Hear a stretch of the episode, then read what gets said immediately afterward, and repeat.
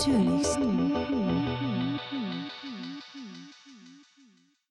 Hallo Sarah, Hallo Tati. was ist dir in den letzten zwei Wochen Gutes passiert?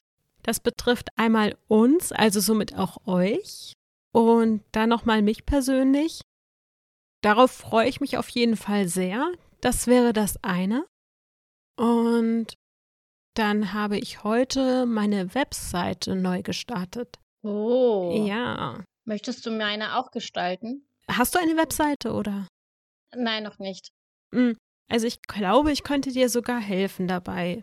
Also bei welchem Anbieter bist du? Bei Ionos, also 1 und 1. Werbung. Ah ja, okay. Ich habe heute zweimal mit den 1 und 1 Mitarbeitern telefoniert, weil das nicht funktioniert hat. 2015 bis 2017 war ich bei Blogspot angemeldet. Ja, dann und dann habe ich mich bei Ionos mit einer Domain registrieren lassen und hieß dann erstmal oder hatte dann erstmal tastenklecks.de. Dann habe ich die aber seit 2018 nicht mehr benutzt. Und ja, jetzt könnt ihr mich unter saramerzo.de finden. Yay! Endlich! Ja, genau. Und was ist bei dir Tolles gelaufen? Ich überlege tatsächlich gerade. ich habe, das kommt immer so plötzlich, dass wir aufnehmen. Haha. Und Ich habe mich diesmal auch nicht vorbereitet. ja, aber irgendwie ist es auch krass, wenn man überlegt, also wenn man sich für Erfolge und Misserfolge vorbereiten müsste. Hm. Ich überlege aber gerade ernsthaft. Eigentlich hatte ich überlegt, dass ich mein aktuelles Manuskript bis zum nächsten Mal aufnehmen für Erfolge und Misserfolge fertig habe. Ja. Aber ich habe es nicht fertig. Oh. Ja, gut. Das wäre dann ein Misserfolg. Genau, also kann ich es nicht als Erfolg verbuchen. Hm. Oh, ah, doch, ich habe einen Erfolg. Ich arbeite äh, am nächsten Produktlaunch, also an der nächsten Produktart, die ich in den Shop mit aufnehme. Oh. Und dafür laufen halt die Vorbereitungen Ja. im Hintergrund. Willst du da schon mehr verraten? Nee, nee. Okay, es bleibt spannend. Sonst ist es ja keine Überraschung mehr. Aber ich muss dafür halt noch üben und Mhm. viel lernen. Ja. Und das mache ich und das läuft ganz gut, Ach, kann man super. sagen. Ja. Ja. Und ansonsten, nee. Hm. Ja, wenn ich die da so zuhöre oder mit anderen Leuten, die einen Shop betreiben, denke ich jedes Mal, oh ja, ich brauche auch einen. Aber ganz ehrlich, außer Kerzengießen fällt mir da echt nichts ein. Ich habe zwar hier ein paar Sachen, um Seifen herzustellen, aber ganz ehrlich, da sollte man aufpassen wegen den Allergenen und was auch immer. Da sollte man nicht einfach, ja, so einen Shop eröffnen, sonst kann man da ganz schön Ärger bekommen. Hm. Jein, also du hast halt in Deutschland die Pflicht bei bestimmten äh, Produktgegenständen, ich glaube sogar bei allen, dass du die Materialien eben komplett auflistest oder halt auch die Bestandteile. Hm. Wenn du bei deiner Seife in den Produkttext und auch unter dem Reiter für Materialien angibst, was da alles drin ist, Mhm. und dann trotzdem jemand sich die kauft, obwohl er weiß, er reagiert darauf allergisch, dann bist du aus dem Schneider, genauso wie wenn jemand noch nicht wusste, dass er auf Thymian allergisch reagiert und du hast eine Seife drin gehabt, äh, also hast eine Seife angeboten mit Thymian und der Kunde reagiert dann nun mal auf Thymian, Mhm. dann kannst du aber trotzdem nicht belangt werden, wenn du das angegeben hast, dass da Thymian drin ist. Ah, okay. Ja, wieder was gelernt. Ja, ich meine, am im Endeffekt kann trotzdem immer mal was passieren und du kannst ja immer Kunden haben, die dich da irgendwie anzeigen. Hm. Aber da gibt es ja auch Stellen, an die du dich dann wenden kannst, wenn es soweit, also wenn das soweit kommen sollte. Ja, klar. Aber das sollte dich nicht davon abhalten. Ja, aber letztendlich eins nach dem anderen. Ich habe gerade so viele Projekte, die ich machen möchte. Ja, Langsam muss ich mich so ein bisschen zurückhalten. ja, ich verstehe, was du meinst. Genau. Sonst noch irgendwelche positiven Sachen? Sonst fallen mir gerade noch welche ein. Ja, hau raus. Mm. Es ist zwar jetzt kein Erfolg direkt, aber es ist was Positives. Und zwar haben wir ja jetzt eine, ja, wir haben jetzt eine Schreibgruppe. Und das finde ich richtig cool. Denn da kann man sich gegenseitig motivieren und Kontakte pflegen, was auch immer. Ich persönlich kannte das auch nicht, das mit dem Videocall. Und es ist zwar sehr irritierend am Anfang, aber irgendwie auch cool. Du warst doch, glaube ich, beim ersten Videocall voll nervös, oder? Total. Ja. Habe ich dir angemerkt. ich fand das sehr seltsam. Es war mein allererstes Mal. Ich muss ganz ehrlich sagen, ich telefoniere lieber. Du telefonierst ja nicht gerne. Ich verstehe das nicht. Oh. Videocall ist doch viel schlimmer. Echt? Oh, nee. Alter, es gibt nichts. Nee, es gibt nichts Schlimmeres als telefonieren. Oh. Okay. Ich musste heute bei meinem Zahnarzt anrufen. Ja, das ist ja was anderes. Ja, aber so bin ich auch vor privaten Anrufen, dass ich ernsthaft erstmal überlege, okay, was sage ich? Was kann ich mhm. sagen? Wie begrüße ich die Menschen? Was, was, wie sagt man Hallo? Okay, aber wie hast du das früher gemacht? Also, ich muss ehrlich sagen, in meiner Teenie-Zeit gab es ja sowas noch nicht, was äh, WhatsApp und Co. angeht. Und wir haben telefoniert. Und dann haben wir manchmal zwei Stunden telefoniert, manchmal vier Stunden telefoniert und haben dann sehr, sehr großen Ärger bekommen, weil wir viel zu lange telefoniert haben. Nee, das war bei uns schon anders. Also, mm. wir haben wenn wir telefoniert haben, dann halt eher, um abzuchecken, hey, bleibt es bei heute? Treffen wir uns heute Nachmittag? Mhm. Und dann haben wir uns halt getroffen und ansonsten haben wir gechattet. Also zu unserer Zeit war es dann halt viel mit ICQ. Ja. Äh, Single City gab es, glaube ich. Ähm, mhm. Aber es ging dann viel über so die ersten Chatmedien, sage ich ja. jetzt mal. Also bei uns war das auch so, dass es schon ICQ gab, zumindest als ich 16 war. Nur hatte ich da noch keinen Computer. Ohne Computer, habe ich mitbekommen, kann man das schlecht machen, jedenfalls zu der Zeit. Ja. Deswegen habe ich dann meistens heimlich mit dem Haustelefon telefoniert. Also, ja.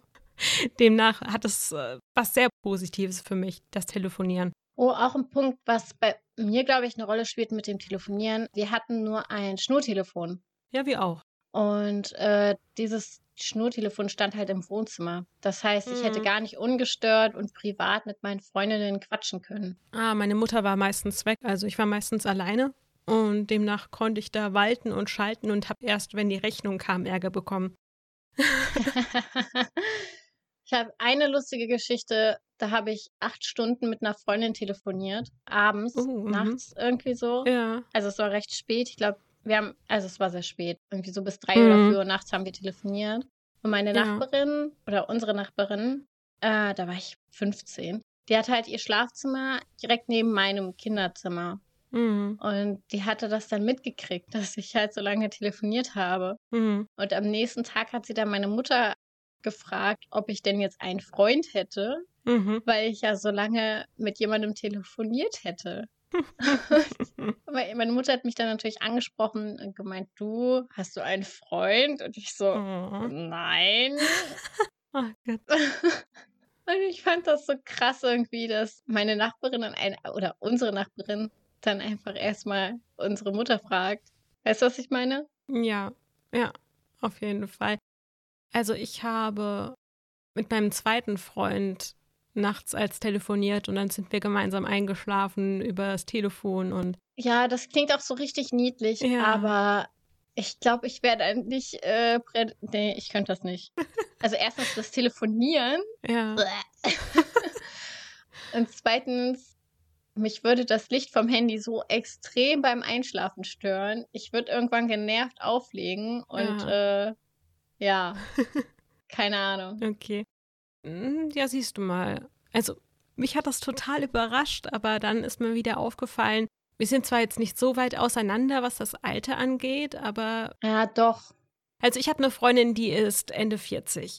Und. Ja, okay. Wir sind dann schon ein großer Altersunterschied, aber was das angeht, können wir natürlich über vieles quatschen und sind bei vielen Dingen auf einer Wellenlänge. Ich muss auch sagen, dass ich teilweise mich ähm, auch in den anderen Jahrzehnten wiederfinde.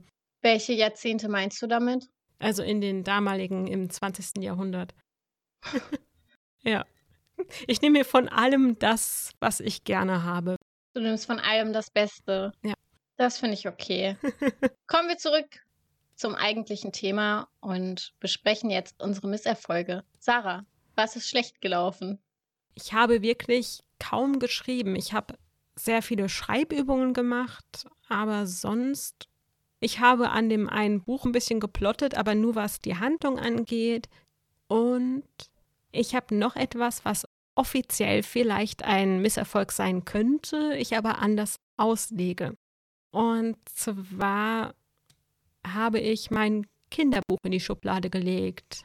Warum? Weil ich mir gedacht habe, es fühlt sich nicht richtig an. Ah, okay. Ja, es ist aufgeschoben. Aber aufgeschoben ist ja nicht aufgehoben. Genau. Und was ist mit deinen Misserfolgen? Weil sonst fällt mir ehrlich gesagt nichts ein. Gerade. Mir sind tatsächlich Erfolge eingefallen.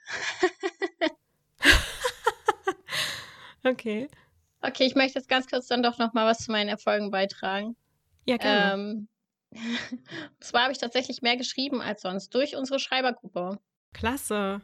Äh, wieder mehr als sonst. Durch äh, Gewerbe und Podcast äh, fällt das doch sehr hinten weg oder hinten über. Ja. Und durch die Schreibergruppe habe ich da wieder das Manuskript sehr gut voranbringen können. Mhm. Und der andere Erfolg ist, dass ich Band 6 der Goldkinder sehr gut voran geplottet habe. Also da plotte ich im Moment. Wow. Und das hat auch sehr gut funktioniert und war auch die eine Nacht so, dass ich so angefixt von meiner eigenen Geschichte war, dass ich nicht schlafen gehen konnte, ehe ich den einen Teil fertig geplottet habe. Oh, klasse. Weil ich das so spannend fand. ja, das finde ich toll. Ja, jetzt ist mir noch einer eingefallen. noch ein Misserfolg oder noch ein Erfolg? Ja, weil du das mit dem Schlafen sagst, das war tatsächlich von mir ein großer Misserfolg.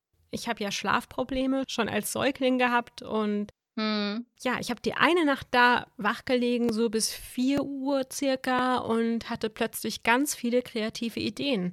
Aber ich habe mir verboten aufzustehen. Und dann dachte ich, hey, die nächste Nacht kannst du es ja nachholen, du kennst das ja schon. Da konnte ich dann auch nicht schlafen. Blöd. Aber gut. Ja, und was ist mit deinen Misserfolgen? Genau, meine Misserfolge, ja, ähm, ich überlege gerade. Ja, also bei meinem Brotjob, da wurden mir jetzt meine Stunden gekürzt. Oh. Ja, das war doof. Oder ist doof. Aber gut. Es ist, wie es ist. Ich versuche einfach das Beste daraus zu machen. Hm. Man weiß nie, wofür es gut ist. Ja, klar. Das denke ich mir in solchen Situationen immer, wenn man, wenn irgendwas passiert, wo man halt selber nicht drinsteckt. Man weiß nie, wofür es gut ist. Man weiß nie, was der große Hintergedanke davon ist. Ja. Genau, dann, ja, sonst fällt mir nicht mal ein, ein Misserfolg ein. Also es war bei mir tatsächlich eine scheinbar, eine scheinbar sehr unscheinbare Woche. Ja.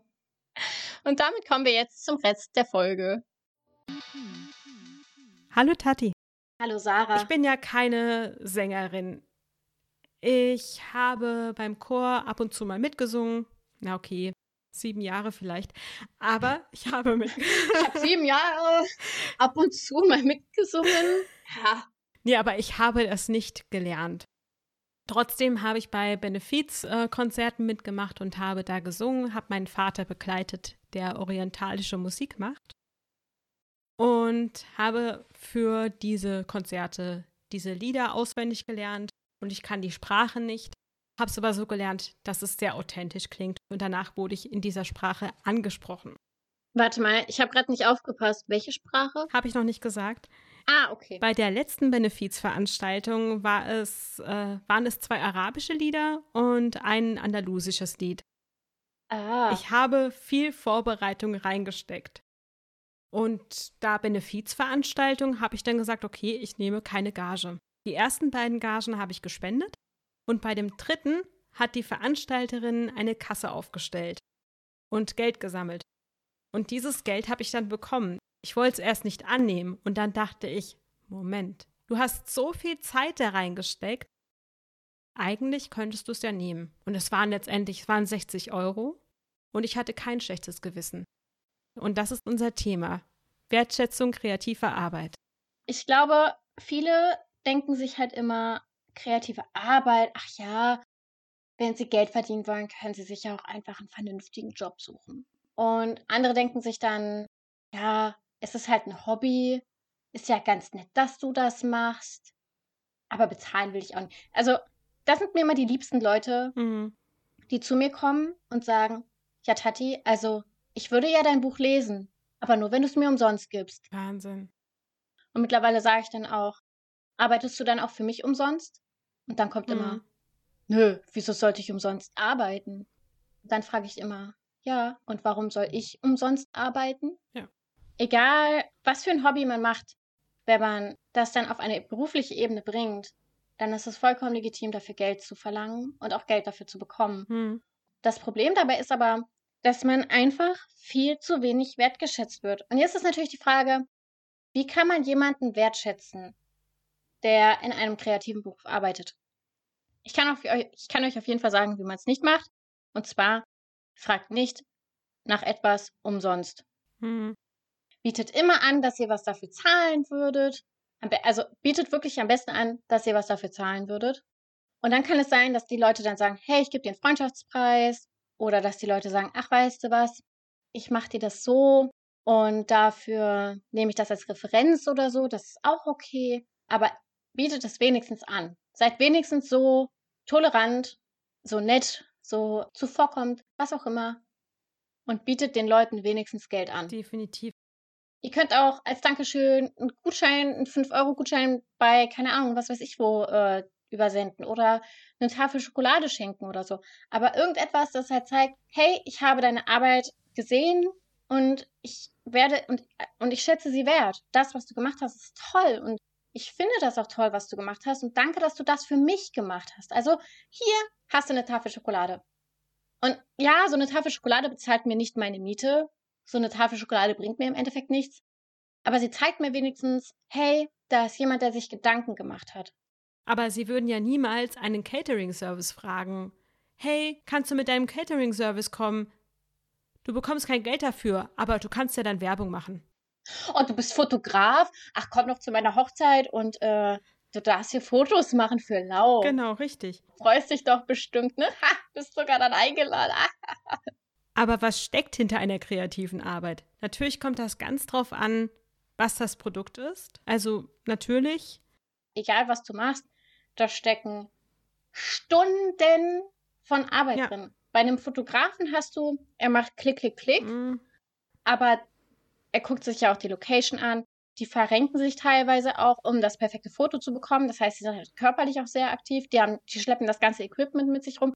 Und danach kommt ja auch noch die ganze Nachbearbeitung der, der Fotos. Genau. Du hast eine Vorbereitung und oder Nachbereitung. Ja. Dann ist es so, dass du ein gewisses Talent mitbringst. Ne? Es wird bei Sprechern wird eben auch die Stimme, du verkaufst deine Stimme quasi. Dann ist es so, dass du vielleicht hast du Materialkosten. Strom. Okay, warte, erzähl erstmal das mit den Materialkosten. Sorry. Zum Beispiel als Sprecher, wenn du von zu Hause sprichst, hast du ja die Tonkabine und die Tontechnik. Ja, und dann kann man das natürlich auch noch mal ein bisschen abstrakter machen. Es gibt auch noch immer noch die Stromkosten, die Mietkosten, die du hast, weil du das ja irgend, du machst deine Arbeit ja auch irgendwo. Mhm. Du hast eventuell Marketingkosten, genau. wo ich jetzt auch einfach mal jetzt irgendwelche Home Kosten für Homepages oder Websites halt eben mhm. auch mal einfach jetzt mal so dazu rechne. Und das sind alles Sachen, über die man sich halt keine Gedanken macht. Ja. Natürlich nicht. Also ich als Konsument würde mir, wenn ich mir halt ein Buch kaufe, auch nicht darüber nachdenken, wie viel Arbeit da drin steckt. Aber da ich als Autorin weiß, wie viel Arbeit da drin steckt, ist es jetzt nochmal eine andere Geschichte und vielleicht ein falsch, also ein schlechtes Beispiel, aber mhm. ich kann verstehen, dass die Konsumenten am Ende nicht darüber nachdenken. So. Dieses Umdenken kommt dann aber ganz oft, wenn man ihnen halt sagt, hey, du arbeitest doch auch für Geld. Mhm. Und du möchtest für das, was du tust, doch auch Geld bekommen. Also, ergo, möchte ich auch Geld für meine Arbeit bekommen. Und bloß weil mein Hobby mein Beruf ist, heißt das nicht, dass das keine Arbeit ist. Mhm. bloß weil ich so schlau war und mir einen Beruf gesucht habe, der mir Spaß macht, heißt das nicht, dass ich dafür kein Geld will. Ja. Hm. Und das ist jetzt natürlich sehr plakativ. Ich weiß, auch Bürojobs können Spaß machen und so. Ähm, ich will das auch gar nicht schlecht reden. Ja. Aber ich glaube schon, dass es ein anderer Spaßfaktor ist, wenn du dein Hobby zum Beruf gemacht hast. Also nicht nur, dass ich das glaube, da gibt es ja auch psychologische Studien dazu. Hm. Könnt ihr einfach mal euch informieren. Ja. Genau. Ja, und es ist auch für den oder für den Kreativen an sich ist es auch relativ schwierig, am Anfang den Mut zu haben und seinen Wert aufzuzeigen, wenn es jetzt ums Finanzielle geht, eine Preisliste herzugeben, weil dann oft die Frage kommt, was? So teuer? Ja. Wir beide haben ja zusammen über unsere Preislisten gesprochen. Gott sei Dank. Das hat mir sehr geholfen. Ja. Ich hatte mich ja vorher an verschiedenen Listen orientiert. Doch ich muss ganz ehrlich sagen, dadurch, dass dann ein paar Autoren gesagt haben, das wäre so teuer, habe ich dann echt den Mut verloren und dachte, okay, vielleicht ist das ja so.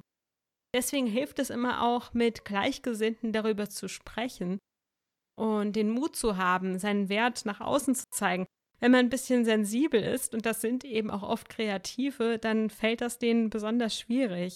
Und wenn du dann diesen Wert nicht mehr siehst, dann ist es für dich auch schwierig, die Motivation zu finden. Da kommen wir wieder zum Selbstzweifel. Und hier schließt sich der Kreis. also es gibt viele Wege, einen Künstler wertzuschätzen, wenn ihr irgendwie jemanden im Freundeskreis habt, der halt irgendwie in der Kreativbranche arbeitet. Und manchmal ist es wirklich das Einfachste, auf irgendwelchen Social-Media-Kanälen, und das kann jeder machen, die Beiträge zu liken, zum Beispiel. Oder Postings, wo irgendwie ein Künstler irgendwas, irgendeine Arbeit von ihm bewirbt oder so, diese Postings dann zu teilen, zum Beispiel, wenn ihr kein Geld ausgeben wollt. Oder ladet euren Künstlerfreund einfach mal zum Essen ein oder so. Und wenn ihr selbst Künstler seid und sagt, hey, ich brauche das Geld aber nicht, dann spendet es. Weil wenn ihr das Geld nicht nimmt, dann drückt ihr den Preis. Genau das ist der Punkt. Und also das, das war ja auch so eine Sache, wo wir sehr lange drüber nachgedacht hatten. Harten. Mm. das war ja auch eine Sache, wo wir sehr lange drüber nachgedacht hatten, als wir uns mit unserer Preisliste beschäftigt haben. Weil wir immer, wir wollten nicht zu teuer sein,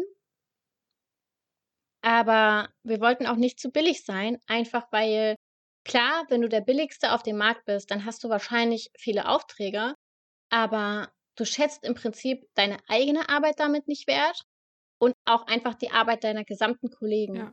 Und natürlich, ähm, ihr arbeitet nicht in einem Unternehmen in der Regel zusammen, aber ihr seid trotzdem Kollegen. Mhm. Und äh, das ist etwas, was in der Kreativbranche manchmal sehr schwierig ist, ein kollegiales Verhältnis zu Menschen aufzubauen, die eigentlich ja auch gleichzeitig deine Konkurrenten sind. Mhm.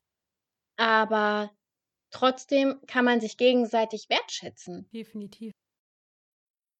Und schaut mal, vielleicht könnt ihr euch auch gegenseitig unterstützen. Ihr könnt zusammen Schreibgruppen erstellen oder ihr könnt euch gegenseitig in der Werbung unterstützen. Ja, genau. Oder vielleicht könnt ihr auch zusammen mal, wenn es wieder geht, eine Veranstaltung organisieren und euch da ergänzen. Es gibt da sehr, sehr viele Möglichkeiten. Werdet kreativ. Und da könnt ihr auch über eure Grenzen hinausblicken. Ja. Ihr könntet mit anderen Künstlern aus komplett anderen Branchen zusammenarbeiten. Genau. So als Beispiel. Sucht euch zu, also wenn ihr zum Beispiel Autoren, ein Autor seid und überlegt, eine Lesung im Jahre, keine Ahnung, was nach Corona zu planen, mhm. sucht euch doch irgendeinen Musiker oder irgendeine Band aus eurer Heimatstadt oder in der Stadt, in der ihr halt wohnt und plant mit denen eine Lesung mit Musik, eine musikalische Lesung. Das funktioniert. Genau. Oder ihr habt vielleicht eine Oma, die wunderschöne Torten backt und verziert. Das ist auch kreativ.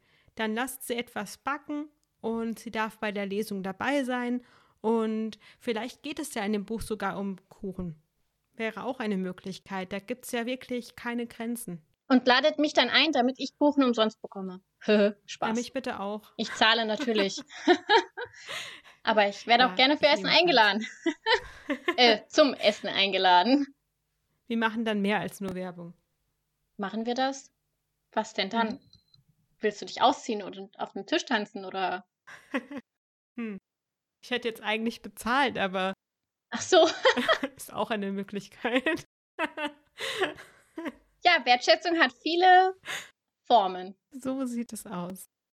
Ja, Wertschätzung ist variabel. Genau. Alles, worüber wir in diesem Podcast sprechen, ist variabel. Auch die Wand, durch die wir jetzt gehen wollen. Alles klar. Ab durch die Wand.